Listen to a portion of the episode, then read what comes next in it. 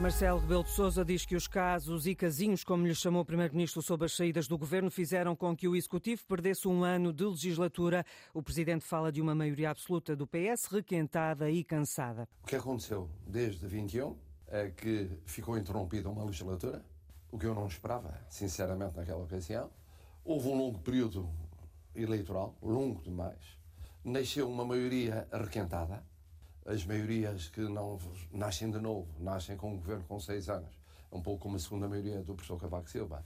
É uma maioria cansada, eh, que demorou muito tempo a formar-se, porque houve recursos. E, portanto, o governo arrancou quase três meses depois da eleição, uhum. já com uma guerra em curso. Com um orçamento para aprovar. Com o orçamento para aprovar, com uma orgânica pensada para um período sem guerra. Marcelo diz que um ano já está perdido, restam três. Nesta entrevista que marca os sete anos de Marcelo num palácio de Belém, o Presidente da República diz que sempre defendeu que as legislaturas cheguem ao fim, mas deixa o aviso. Eu mantenho esse princípio que é tudo fazer para se cumprir a legislatura. Agora, não me peçam para dizer que renuncio ao poder de dissolver.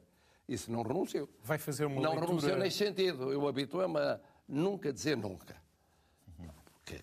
Os factos, a realidade às vezes é mais imaginativa do que a nossa imaginação. Eu ia pensar em 2019, 2020, 2021, quando fui reeleito, que ia haver aquele contrassenso que era a maioria de apoio ao governo, provocar o chumbo do orçamento. Eu achei que não, que era uma coisa do outro mundo, mas, mas aconteceu neste mundo. Se acontecerem coisas neste mundo que são do outro mundo, o Presidente, até o dia 9 de setembro de 2025, portanto é mais dois anos e seis meses, tem o poder de dissolução. Mas é, é... Deseja utilizá-lo, não deseja, até por razões. O aviso de Marcelo Rebelo de Sousa, o Presidente da República, ainda não vê uma contestação generalizada em Portugal, mas no setor da educação sugere ao Governo e aos sindicatos de professores que não rompam as eh, negociações. Vamos agora falar do PSD. Luís Montenegro e Miguel Albuquerque, esta noite juntos na Madeira, para mostrarem que estão unidos no objetivo de conquistar a maioria absoluta nas regionais deste ano. Presidente do PSD e líder do Governo Regional da Madeira discursaram durante um jantar em Câmara Câmara de Lobos, onde não pouparam nas críticas ao governo do programa da habitação à crise de professores. Em solo madeirense começa-se desde logo a dar gás ao próximo ato eleitoral. A reportagem é de Inês Ameixa. A seis meses das eleições regionais da Madeira, Luís Montenegro mostra-se confiante numa vitória com maioria absoluta. Com o tiro de partida já dado, o líder do PSD deixa até o desafio a António Costa. Esforçou-se tanto da última vez, veio cá tantas vezes. Vamos ver se ele agora redobra o esforço, porque na altura, mesmo com esse esforço todo, não conseguiu. Acho e quero convidá-lo, venha ao dobro das vezes à Madeira para ver qual vai ser a resposta que os madeirenses lhe vão dar. Num discurso de 20 minutos, houve tempo para criticar um governo que diz ser de impostos máximos e serviços mínimos e insistir nas críticas ao programa do governo para a habitação. Quando houver agora decisão final, ou o governo ouve os portugueses, ouve os municípios, ouve as regiões autónomas e muda essa pretensão, ou então o Governo vai mesmo ter que dizer que esta é a política do Governo. E se assim continuar, nós não vamos eximir-nos a dizer que este é o governo mais comunista que houve em Portugal desde a Revolução de Abril. Em consonância com o líder do PSD, o presidente do governo regional, que discursou antes, alinhou também nas críticas ao programa para a habitação e apontou ainda à crise dos professores. Não podem ser tratados como cidadãos de segunda porque está-se a meter milhões e milhões de euros em companhias para que nada servem, como a TAP, 4 milhões, de euros, na CP, e não está a apoiar os professores, que são essenciais. Apostado em vencer as próximas regionais da Madeira, Miguel Albuquerque diz a Luís Montenegro que pode contar consigo e aponta também a nível nacional, pede que o PSD seja uma força alternativa para retirar o país do caminho da estagnação. Os discursos sociais-democratas num jantar a propósito das jornadas interparlamentares do PSD decorrem até amanhã na Madeira. Hoje esteve presente o líder do partido, Luís Montenegro. Não houve acordo entre sindicatos dos professores professores e Ministério da Educação. Ao fim de várias horas de negociação suplementar, esta tarde o Ministro da Educação anunciou novidades, Inês Martins, e mais negociações. Uma reunião de avanços, poucos para os sindicatos, mas o Ministro da Educação faz um balanço positivo. Desde logo, João Costa anunciou um novo modelo de recrutamento. Já a partir deste ano, Vamos reduzir fortemente a precariedade através da melhoria das condições de vinculação. Esta alteração vai diminuir significativamente o tempo de que um professor necessita para ter um vínculo permanente, que, como sabemos, tem sido até agora de cerca de 16 anos e meio, permitindo já este ano vincular mais de 10 mil professores. Já no concurso 2024 vai ser aberto um mínimo de 20 mil vagas em quadro de escola. Outra novidade, as áreas geográficas de colocação dos professores vão ser reduzidas. Os professores em quadro de zona vão ter áreas de colocação de cerca de 50 km de distância e não como até agora, em muitos casos, superiores a 200 km. Está marcado para dia 20 deste mês uma nova ronda negocial. Em cima da mesa, um dos pontos mais polémicos e que tem sido a bandeira dos sindicatos: a recuperação do tempo de congelamento das carreiras. O congelamento das carreiras, que terminou em 2018, impacta de forma diferenciada professores em diferentes momentos da carreira. E o nosso objetivo é corrigir esses efeitos assimétricos internos à carreira. O segundo ponto é a correção de desigualdades que existem uh, para os professores em monodocência no que diz respeito às reduções de horário que têm no, no, final, no final da sua carreira. Compromissos para as próximas reuniões, só mesmo o de diálogo. A única garantia do ministro é esta da parte do governo, não há linhas vermelhas.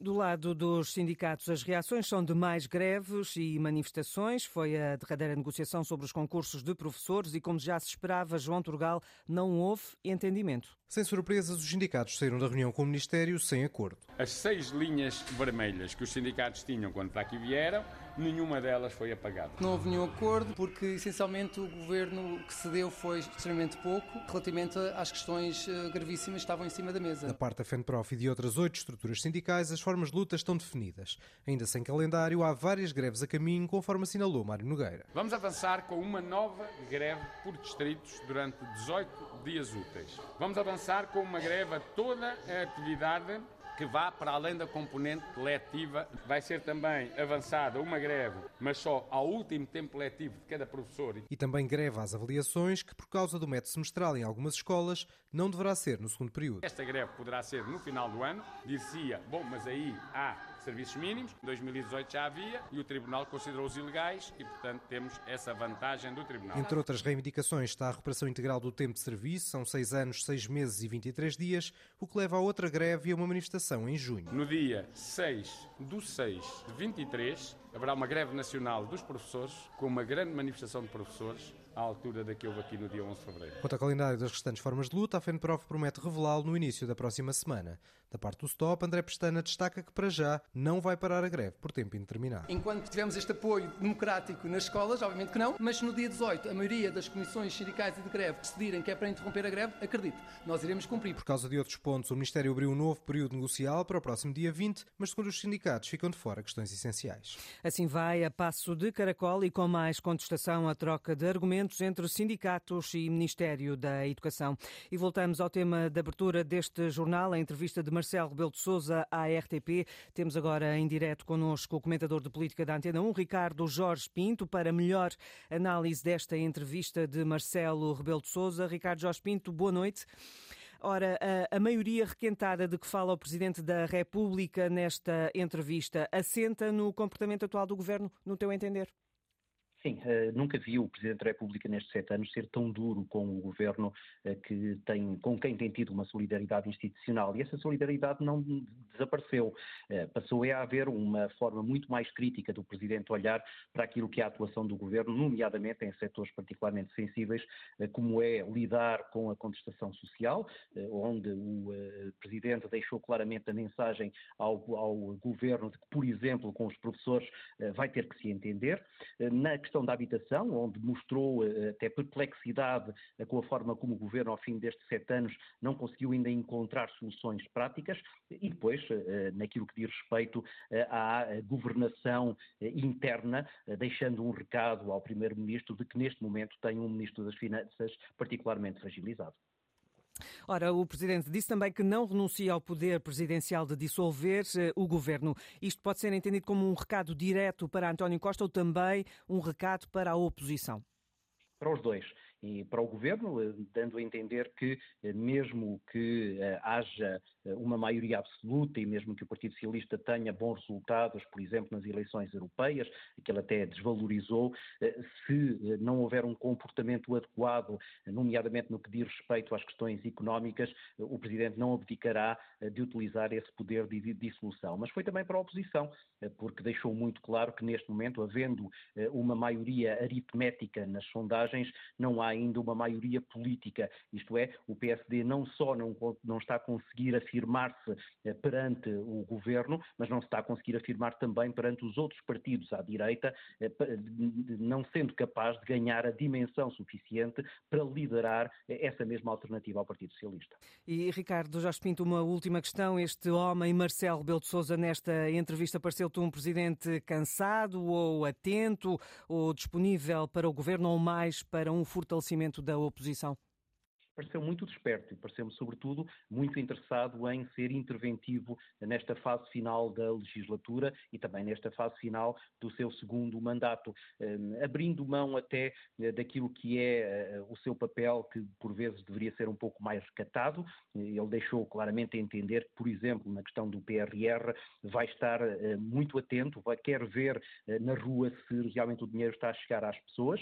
E depois teve ali uma declaração até surpreendente, nesta caso da Igreja Igreja, que lhe causou tantos embaraços, eh, ele preferiu desta vez falar claramente como presidente e não como católico, e mostrou também uma atitude muito crítica, que mostra que eh, ele está muito longe de estar apagado eh, neste seu segundo mandato. Agradeço a Ricardo Jorge Pinto esta análise da entrevista de Marcelo Rebelo de Sousa, que marca os sete anos como presidente da República. Marcelo diz que um ano já está perdido, restam três, deixa também este recado ao governo, não renuncia ao poder presidencial de dissolver precisamente o governo. A fechar, uma notícia de última hora na Alemanha, notícia de um tiroteio em Alsterdorf, região de Hamburgo. De acordo com jornais alemães, várias pessoas terão morrido, outras ficaram gravemente feridas, mas as informações são ainda escassas. A polícia fala de uma situação muito grave, de acordo com o jornal Hamburger Morgenpost. O alerta foi dado por volta das nove da noite, com muitas chamadas para a polícia e também para os bombeiros. Os serviços de emergência estão no local com um grande contingente. A área em redor da cena do crime está isolada e os criminosos estão em fuga.